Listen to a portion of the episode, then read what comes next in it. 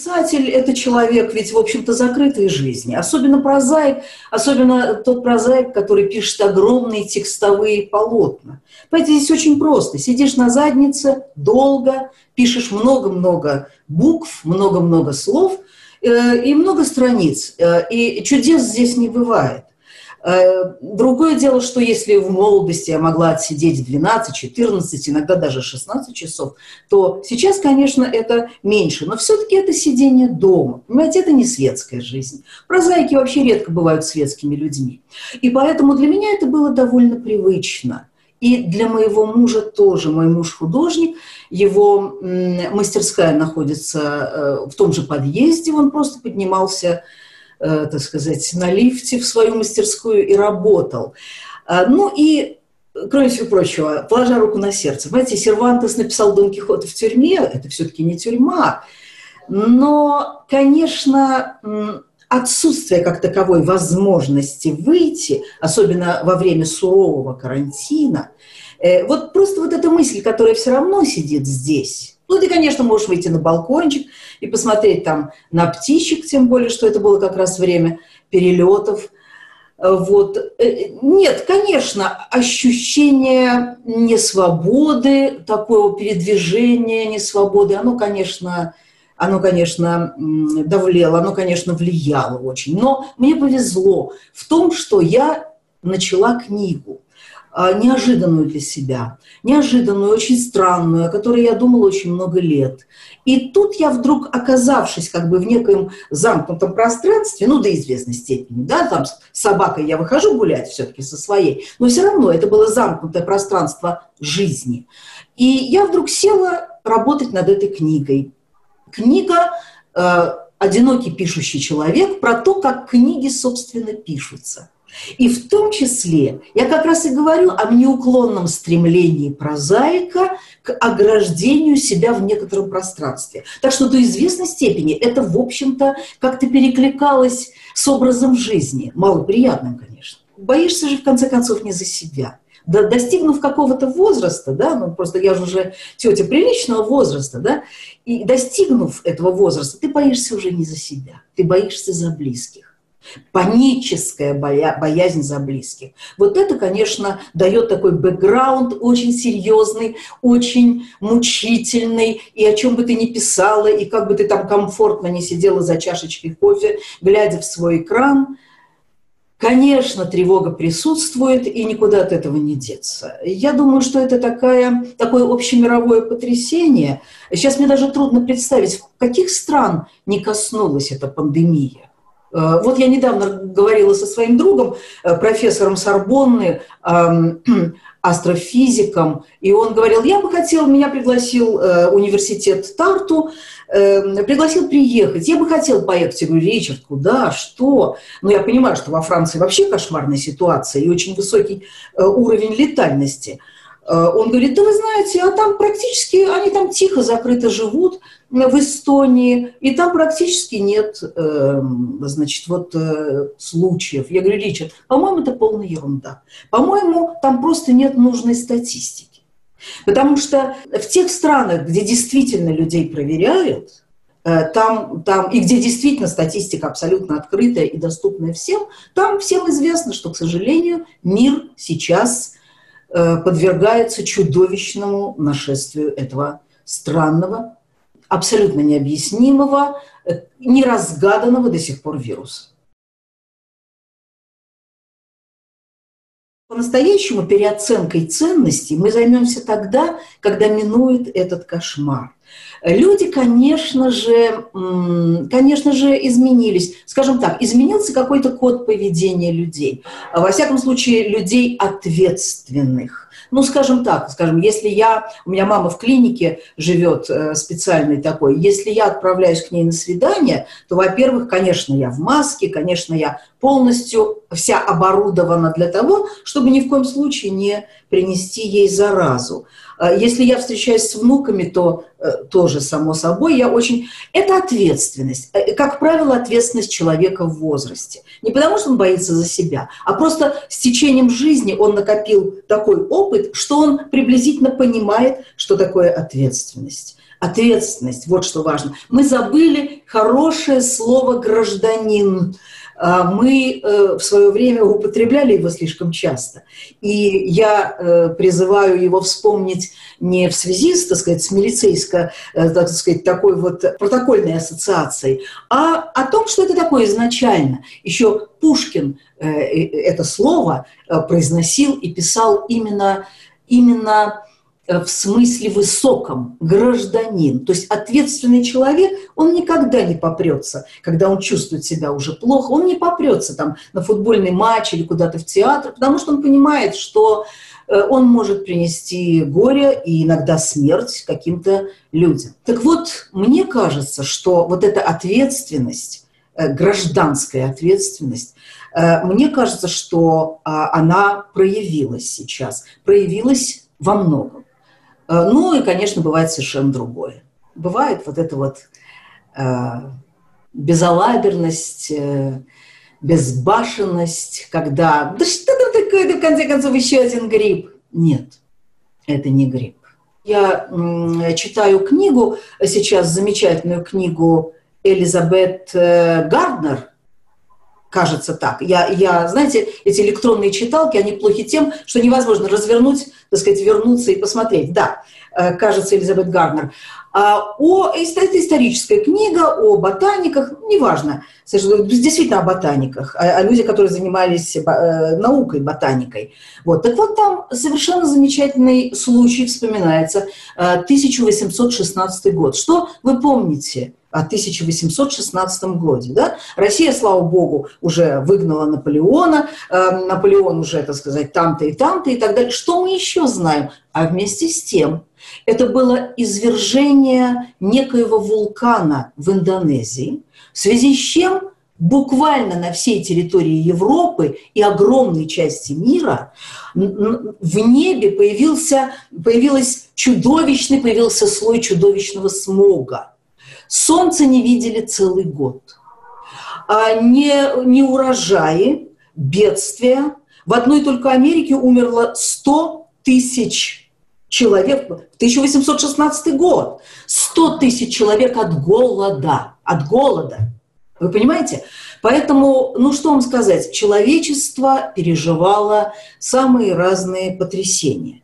И давно, давно, надо сказать, мы не переживали подобное потрясение. Ведь поймите, даже, например, э, Первая мировая война, Вторая мировая война, она не, не затронула в чем-то там Перу, Индонезию, еще кого-то, да? То есть это все-таки это колоссальное бедствие на, на территории России, Европы э, и так далее. Но все-таки это бедствие не на территории всего мира. Сейчас, сейчас мы наблюдаем мировую катастрофу. А ведь огромное количество людей, уже официально совершенно огромное количество людей а, умерли от, э, именно от короны. А, и это, это официальная статистика, которая, конечно же, не полная. Она не полная. Э, поэтому я повторяю, мы, мы будем э, обдумывать это, мы будем э, анализировать это событие. Возможно, возможно, мы будем долго-долго писать о нем именно тогда, когда это закончится. Вот тогда, как после войны, вот тогда появятся очень многие труды и научные, и публицистические, и художественные. Мы должны понять и осознать, что это с нами произошло, с человечеством. В прежние времена человечество потрясали чудовищные эпидемии чумы, когда вымирал просто город весь, страна вымирала на две трети. Нет, человечество, вы знаете, это такая птица Феникс, которая возрождается. Другое дело, что нам сейчас надо, конечно, держать ухо востро в связи со всеми этими лабораториями в самых разных странах. Очень много всевозможных лабораторий биологических, в них проводятся э, всевозможные исследования Так вот, мне кажется, что все-таки они, как атомные электростанции, должны находиться под очень суровым приглядом общественности, мирового какого-то комитета. Что-то должно быть. Ни в коем случае нельзя допускать вот подобной утечки этого неизвестного, странного, для чего-то же созданного вируса. Дело не в том, что люди устали бояться. Э, понимаете, нет, нет, нет, дело, дело совершенно не в этом. Тут я, тут я не согласна. Мы говорим о протестных вот этих шествиях, о вот этих вот эм, кувырканиях, об этих, э, значит, чудовищных, в общем-то, проявлениях насилия тоже, да. Э, знаете, я однажды читала очень интересную статью, очень интересную статью, в которой говорилось, что вот эти волнения в обществе, которые время от времени происходят, как правило, происходят в тех обществах, где количество молодого населения, молодых людей, сильно превышает количество э, ну, населения, скажем, лет за 40, за 50. Почему? Вот эти молодые гормоны, которые рвутся наружу, э, гормоны с присущим, да, и радостью жизни, и протестом против какого-то давления, и агрессивностью, безусловно. Вспомните, Господи, свою э, вполне э, благополучную молодость, например, как у меня. Все равно куда-то бежать, что-то там продиктовать, куда-то чего-то хотя мы были, в общем-то, девочками из хороших семей, вполне воспитанных, да, я там закончила консерваторию, все равно я помню этот выпускной вечер, как мы там куда-то швыряли там чего-то через забор, непонятно что, понимаете, вот эти дикие гормоны. Общества, в которых превалирует сейчас молодое население, а молодому населению, действительно молодым организмам, им абсолютно плевать на эти насморки. Знаете, под девизом «ну еще одна бабка помрет», им хочется. знаете, я вот вспоминаю, когда ведь Израиль э, великолепно справился с первой волной пандемии. Действительно, замечательно справился, закрыли уже эти отделения, считанные люди, так сказать, покинули этот мир, как правило, пожилого возраста и так далее, и так далее. Э, и все равно правительство обратилось к людям о сознательности, маски, там, э, дистанция, личная гигиена и так далее, и так далее. Как только прозвучал гонг открыто.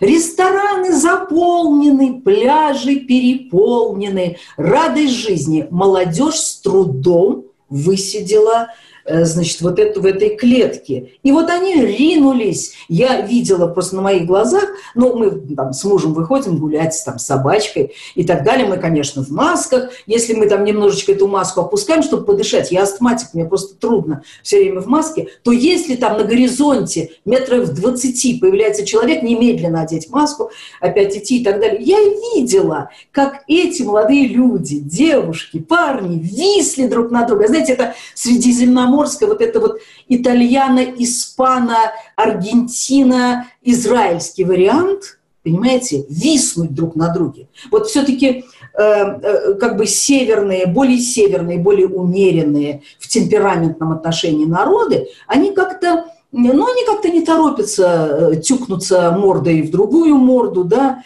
э, принеся свои бациллы. А эти вот просто Господи, я вспоминаю совершенно замечательные, мы же рассылаем друг другу по WhatsApp разные смешные, не очень смешные, совсем не смешные и прочие, прочие, прочие заметочки, картинки и так далее. И я помню, был замечательный такой видеоролик, где мэр одного итальянского города кричал, он кричал, что вы забыли в этих парикмахерских? Зачем тебе нужна эта прическа? Хоронить тебя будут все равно в закрытом гробу.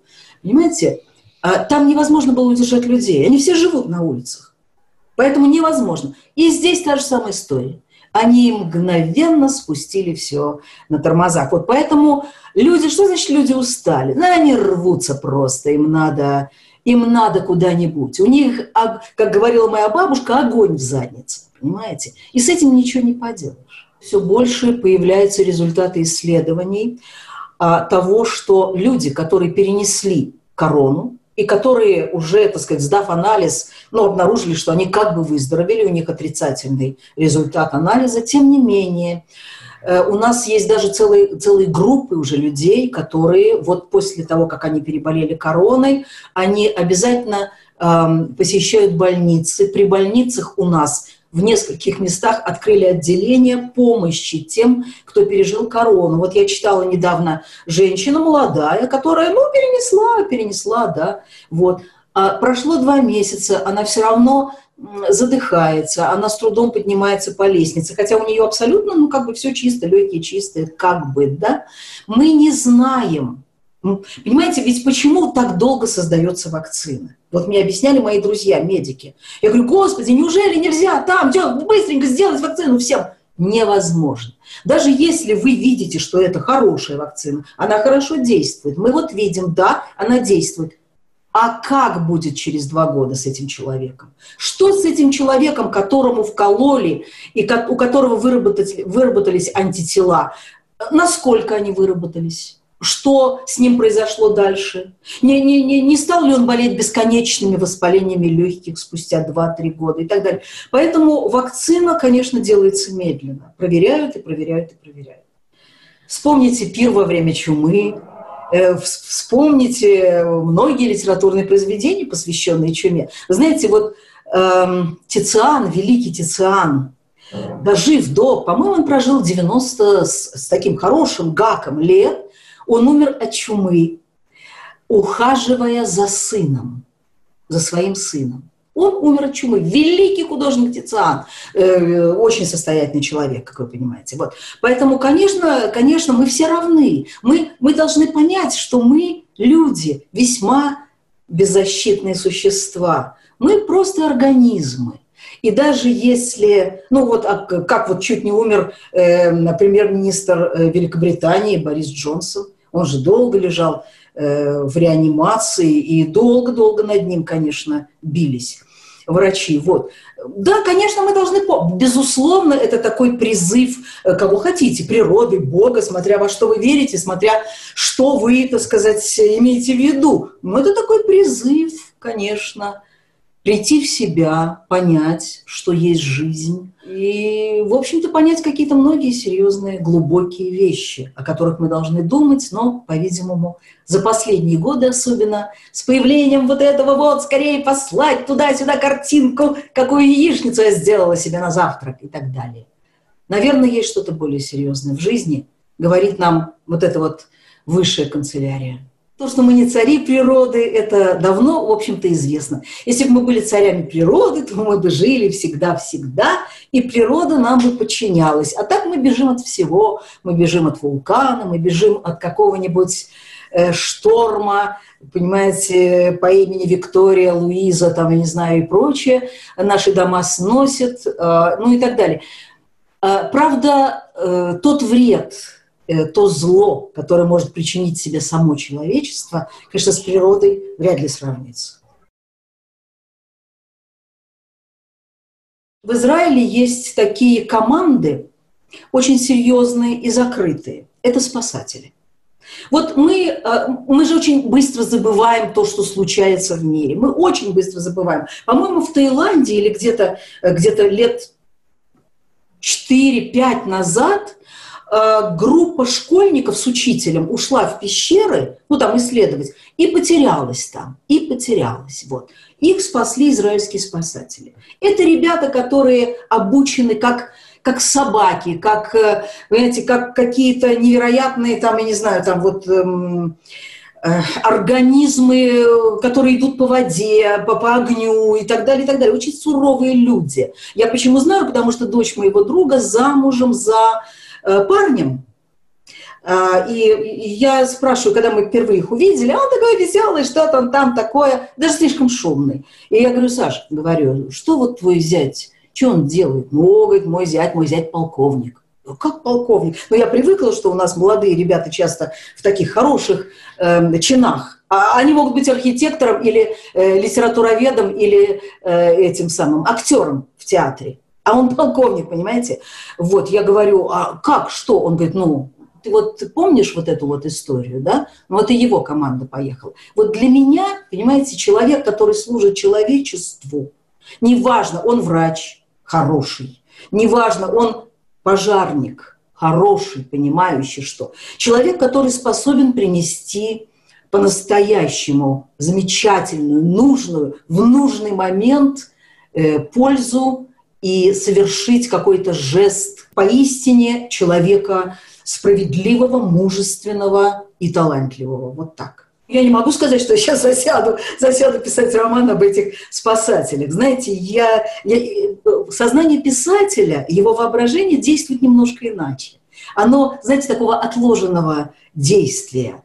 Э, хотя иногда бывает, что тебя вот сшибает башку, как у меня было с «Русской канарейкой», э, с романом «Русская канарейка». Понимаете, ведь это, это как было? Это вообще это было совершенное неожиданное озарение, потому что я приехала подписывать «Синдром Петрушки» по книжным магазинам, приехала, но это тяжелое время, это каждый день у тебя книжный магазин, днем у тебя интервью, там, ну, короче, ты работаешь, ты работаешь, и твоя правая рука, она, в общем, отваливается уже после третьего книжного магазина, потому что э, выстраивается очередь, тебе подносят книги, причем из дома приносят стопку, так что ты пишешь и пишешь, головы не поднимая, только спрашиваешь, как Татьяна, а, Аркадий, Константин, да, и пишешь, вот.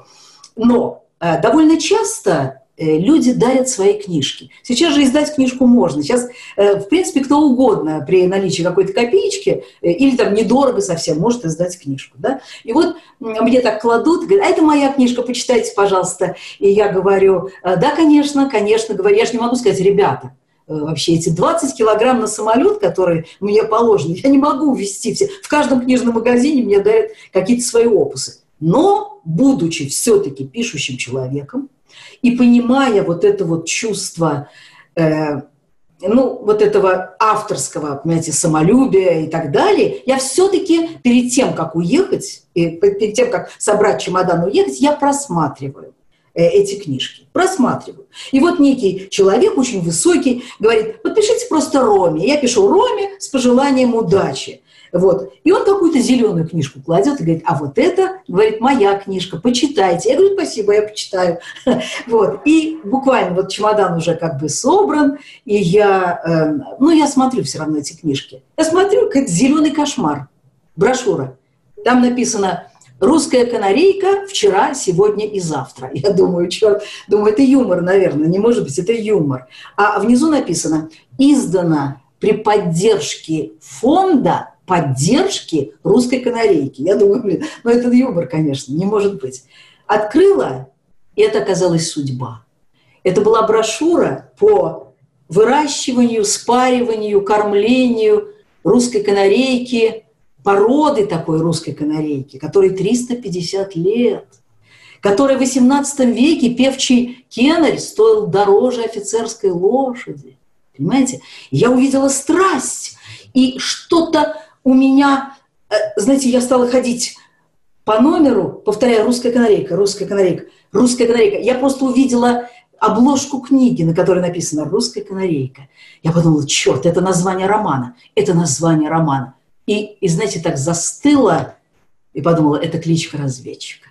И вот это было озарение. А дальше уже начинается тяжелейшая работа и так далее. Вот. Так что не все так просто. Хотя, может быть, когда-нибудь напишу про спасателей. Меня интересует все. Я должна вам сказать, что в принципе я человек очень любопытный, очень живой, и, может быть, поэтому всегда стремлюсь к общению. Э, будучи дома человеком абсолютно закрытым, молчаливым, мало э, как бы вообще произносящим слова, когда я выхожу, когда я оказываюсь в какой-то человеческой э, такой, знаете, массе, мне все время надо из кого-то что-то вынимать говорить в поезде, в самолете, в автобусе. Мне все время ну, нужен какой-то контакт. Поэтому меня интересует очень много. А уж что, знаете, что зацепит крючком душу, что невозможно не написать, это другой разговор. Литературный талант э, это, это чудовищная нагрузка для мозга человека, для, э, для души его. Это чудовищная нагрузка. Он это некое такое не существо, некое не вещество, но это некая сущность, которая полностью владеет этим мозгом, этой душой и так далее. А мы отдыхаем с друзьями э, в Италии, на берегу Альпийского озера. И вот, казалось бы, все сидят, все в этих замечательных шезлонгах, все там, я не знаю, пьют чего-то, э, все э, любуются чем-то. И вот только один человек, да, вот Рубина Дина Ильинична, поскольку там она один писатель, да, вот сидит с этим гвоздем в макушке и думает, а как вот лучше сказать, невесомое Альпийское озеро или зеленая гладь Альпийского озера или зеркало глади Альпи и так далее. Нет покоя, понимаете? А, это просто, так сказать, такой вот литературный дар, который управляет человеком. Когда мы говорим уже об очень большом таланте, то он занимает столько места в личности, что этот крен виден издалека и каждому. Поэтому деформация, конечно, есть, безусловно. Э, деформация есть. Когда я разговариваю с кем-то, особенно, например, пришла в поликлинику, и там сидит тетка и говорит, ой, ну что ж они вещи собирают, там очередь, все. И я начинаю с ней разговаривать, я понимаю, что я говорю вот, вот таким вот голосом. Понимаете, это еще какой-то внутренний артистизм. Я вот так вот разговариваю с человеком, могу даже с акцентом разговаривать. Это у меня непроизвольно получается когда я разговариваю э, с, каким-то человеком, высокой степень эмпатии. И главное, понимаете, я даже уже не знаю, зачем мне нужно знать, сколько у него детей, откуда он, а мама что готовила. А, э, это, это какая-то уже, знаете, это тик такой. Но пригождается. У каждого писателя есть, знаете, я называю это связку отмычек таких воровских. У писателя есть, э, во-первых, приметы собственного стиля, во-вторых, стилевые приемы, которые он использует, и в-третьих, конечно, чутье, которое в нужный момент может отключать все эти приемы. Когда чутье говорит, так, все, хватит, хватит, а теперь заново, с чистого листа он входит. И все, вы уже не думаете ни об отмычках, ни о приемах и так далее.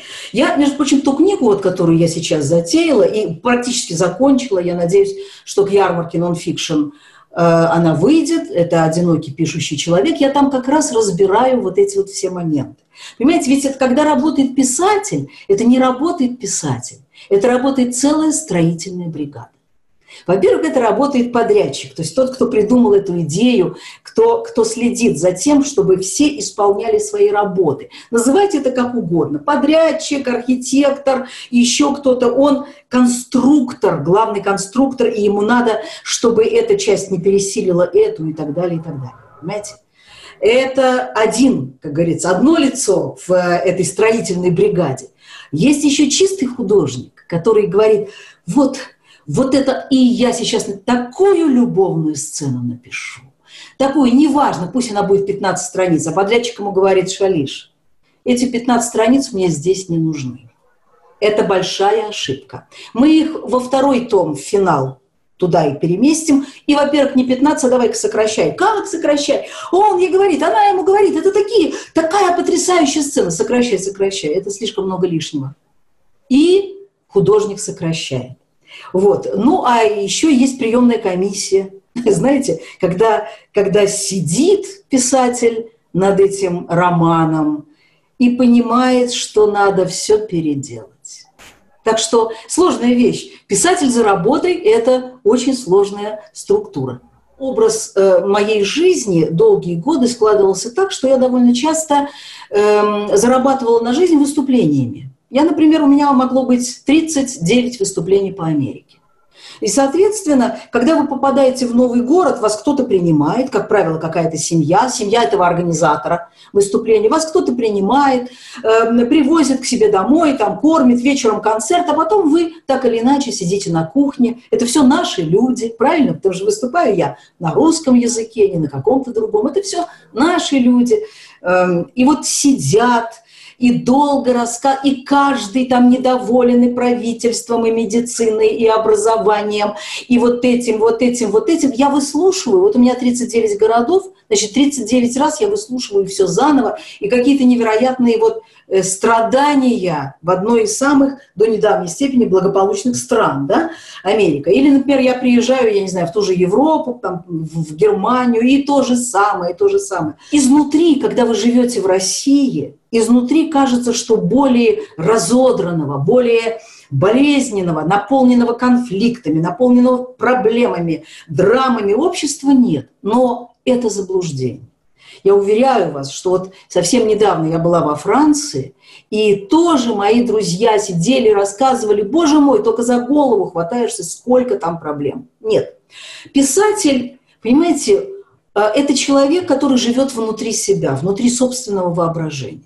Он, конечно, высовывает нос, вот как я рассказывала, там поговорить, здесь поговорить, посмотреть ленту новостей, это обязательно. Понимаете, я живу в такой стране, в которой жизнь диктует лента новостей. Вот. И э, посмотреть, что в России, ну, глянуть, посмотреть там, что в Израиле, посмотреть, что у друзей. Меня все интересует, все волнует. А потом шалишь, потом все. Потом садись в свой батискаф и опускайся на дно, на дно своей работы. И с этого дна ты выстраиваешь вот эти вот лестницы, вот эти вот стены, и ты поднимаешься, ты работаешь. Я повторяю, здесь шуток нет здесь 8-10 часов работы.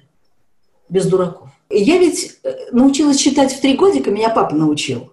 Он сказал, что э, не может быть, чтобы человек дожил до трех лет и, и не знал буквы.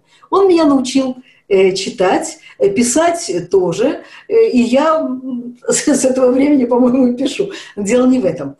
Дело в том, что я проглотила, особенно в подростковом возрасте, в юношеском, огромное, какое-то несусветное количество книг, несусветное. И в разное время мне, конечно, были интересны разные писатели. Писатель, в принципе, это я вам уже говорю как, так сказать, ну, рабочий человек, да, Писатель, в принципе, работает одинаково, в принципе. Это процесс накопления э, материала, процесс структурирования, знаете, процесс создания каких-то вот таких вот сцен, структур, набросков, а дальше, а дальше переделки, переделки, переделки, 95, э, так сказать. Это, мне это понятно, сейчас особенно.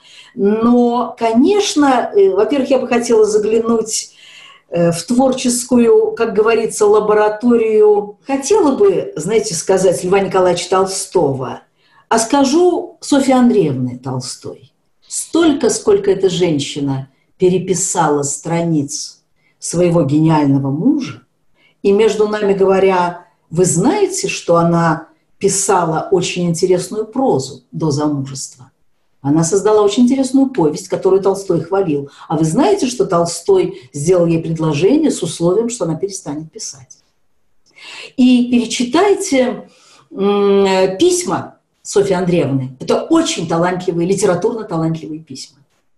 Но я, конечно, не считаю ее, так сказать, писателем, э, за которым я бы хотела подглядывать. Э, что касается, например, любимого мною, любимого, горячо любимого Антона Павловича Чехова, то я знаю, как он писал, потому что я все его письма знаю наизусть. Вот. А в остальном, ну, это работа как работа. Э, в ней, конечно, есть, случаются чудеса, безусловно, случаются неожиданные какие-то вещи э, с мозгом, как во сне это бывает. Вот. Э, это уже предмет, это опять предмет моей книжки. Я как раз про это пишу тоже. Каждый человек это новое. Я тут рассказывала, и я тоже это в книжку вставила. А, мои внуки. Я их обожаю. У меня внучка и внук. Понятно, что это любимые люди.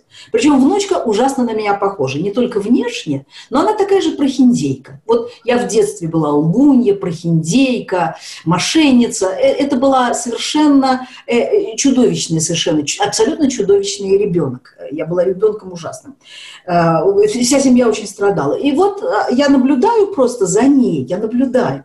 И знаете, когда она еще была в детском садике, она сейчас в школе уже учится, такая же, как я. Э, ни черта не делает, ничего не готовит. Э, значит, и вот мы с ней, вернее, мы с собакой моей к ее детскому садику, он здесь недалеко, 12 часов дня и шли гулять. А в 12 всю группу, ну, погода же здесь, в общем, хорошая, как правило, всю группу выгоняли во двор гулять. И там такие, знаете, такой прозрачный забор, ну, прутья такие. И когда мы подходим, вот впервые, я помню, я подвела своего Шерлока, и все бросились к нам, о, собака, собака, собака. И Шайли, значит, моя, говорила, о, Шерлок, Шерлок, это мой Шерлок, это мой Шерлок. Ну, я сказала, значит, Шайленька, увидимся вечером, что-то такое, повернулась и пошла. Я слышу разговор. Ее спрашивают, это твоя собака? Она говорит, да, это моя собака. А кто с ней гуляет? А кто это с ней? А это, говорит, наша домработница. Я, я так остановилась, задумалась и пошла дальше, не оборачиваясь. Дочери рассказала, что посмеяться, позвонила э, дочь говорит, так, негодяйка, паразитка, ну пусть она только домой явится, я ей устрою домработницу. Я говорю, оставь ее в покое, может, она будет писать. Так что вы говорите новое, всегда новое. Это, это удивительно совершенно. Вот у меня э, эти э, два внука, значит, внучка и внук, они абсолютно разные люди. Это так интересно, это так неожиданно. Это всегда неожиданно. Человек – это всегда неожиданность. Как только писатель думает, что ему все известно в человеческой природе, этому писателю пора прекратить писать книги. Я уехала в 90-м году, в конце 90-го года мы уехали. Для меня это было, понимаете, я южный человек. Я ташкентский человек, я выросла на ташкентском дворе. Я выросла, знаете, такое там состояние, презумпция дружелюбия.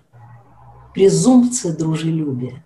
И до, до вот этих 90-х годов, скажем так, я переехала в Москву, это было в 84 году, я переехала к мужу, и э, до того, это, ну, как у любого провинциала, было в Москву, в Москву, потому что до того я в Москву приезжала, ну как, я приезжала весной, летом, на премьеру своей пьесы, в московском ТЮЗе, в редакцию журнала «Юность», где меня печатали. Для меня была Москва, Москва. Я всегда стремилась в Москву. И тут я оказалась в 84 году в Москве.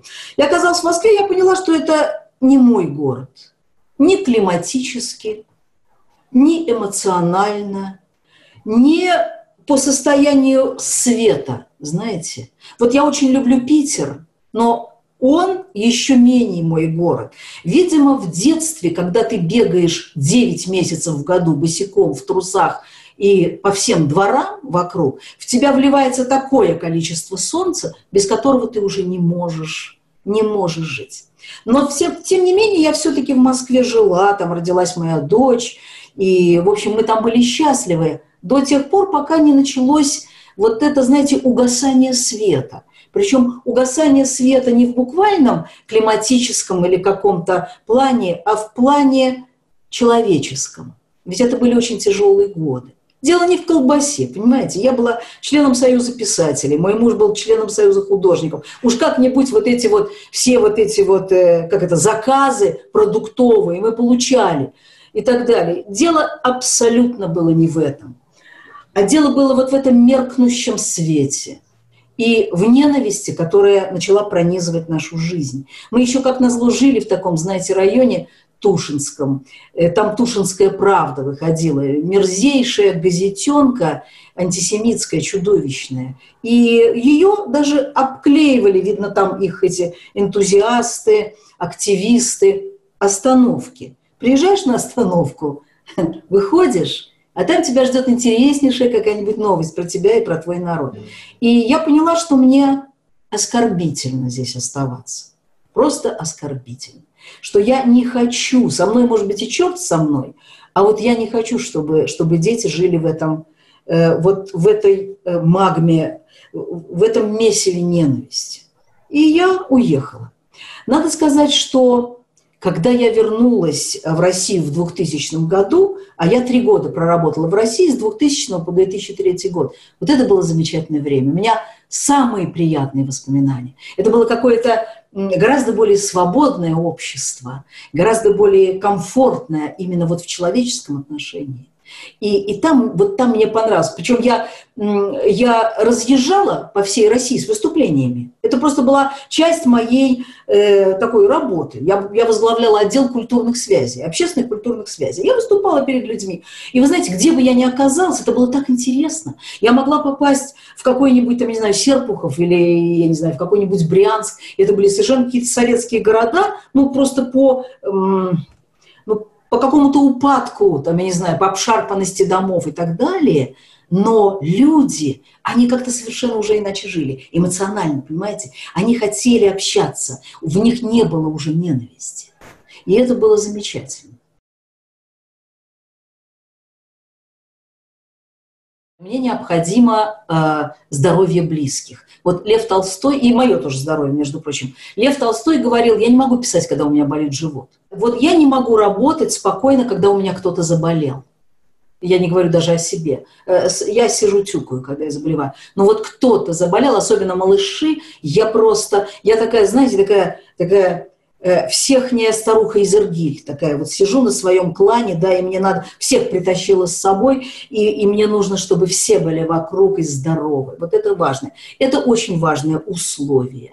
Но, но я очень вечный человек. Понимаете, я же дева по гороскопу, я же человек Земли, и мне очень важно. Вот у меня часы, видите, здесь а, антикварные. Я их должна э, на, на блошином рынке где-нибудь купить, там, не знаю, за 10 долларов, притащить, найти мастера, чтобы он мне эти часы а, исправил, и они бьют, обязательно они бьют. Вот, и лампа мне нужна, и чашечка кофе мне нужна, чтобы... Я очень-очень человек такого, знаете, удобного и привычного обихода. Я должна жить в каком-то таком пространстве налаженном, я бы сказала так. Правда. У меня есть такое замечательное качество. Вот опять же, мы сегодня много говорим о Льве Николаевиче Толстом, которого я очень люблю. Э, и он говорил, что э, у меня не все есть, что я люблю, но все, что у меня имеется, я люблю. Вот так. Понимаете? И вот все, что есть мое, здесь я люблю. И совершенно не готова поступиться этим. Я свою жизнь обустраивала сама, и очень в этом смысле дама такая, знаете, вполне.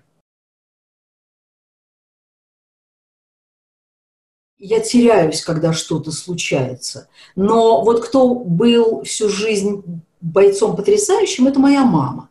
Значит, моя мама, которая закончила, э, закончила школу э, прямо вот 22 июня, у них был выпускной вечер, и началась война просто. И она знала, уже тогда знали, что делают немцы. То есть имеется в виду, вот, вот уже тогда понимали, что надо как-то эвакуироваться. И мама где-то нашла телегу с лошадьми. И она сама 17-летняя девчонка. И она сама погрузила там своих э, вполне, можно сказать, еще молодых родителей и повезла куда-то. Вот она все это делала, она была таким вот. И вот ее девиз «прорвемся». Она, надо сказать, заслуженный учитель, 40 э, три года стажа преподаватель истории. Причем мама замечательно знала историю России. Я выросла в этом. Для меня это были члены семьи. Там Павел Первый, э, Петр Первый, Екатерина, князь Потемкин Таврический. Я все знала. И когда мне было 14 лет, мама с сестрой погрузила нас на поезд и повезла из Ташкента в Сибирь, на Байкал, в Иркутск. Почему? Ну, потому что надо посмотреть могилы декабристов и их дома, понимаете? Вот это «прорвемся» мамина, оно во мне как-то, знаете, оно меня как-то строит. И я просто делаю вот что нужно делать сегодня. Встала сегодня, нужно то-то, то-то сделать. Делай, а там посмотрим. Здоровья, берегите себя.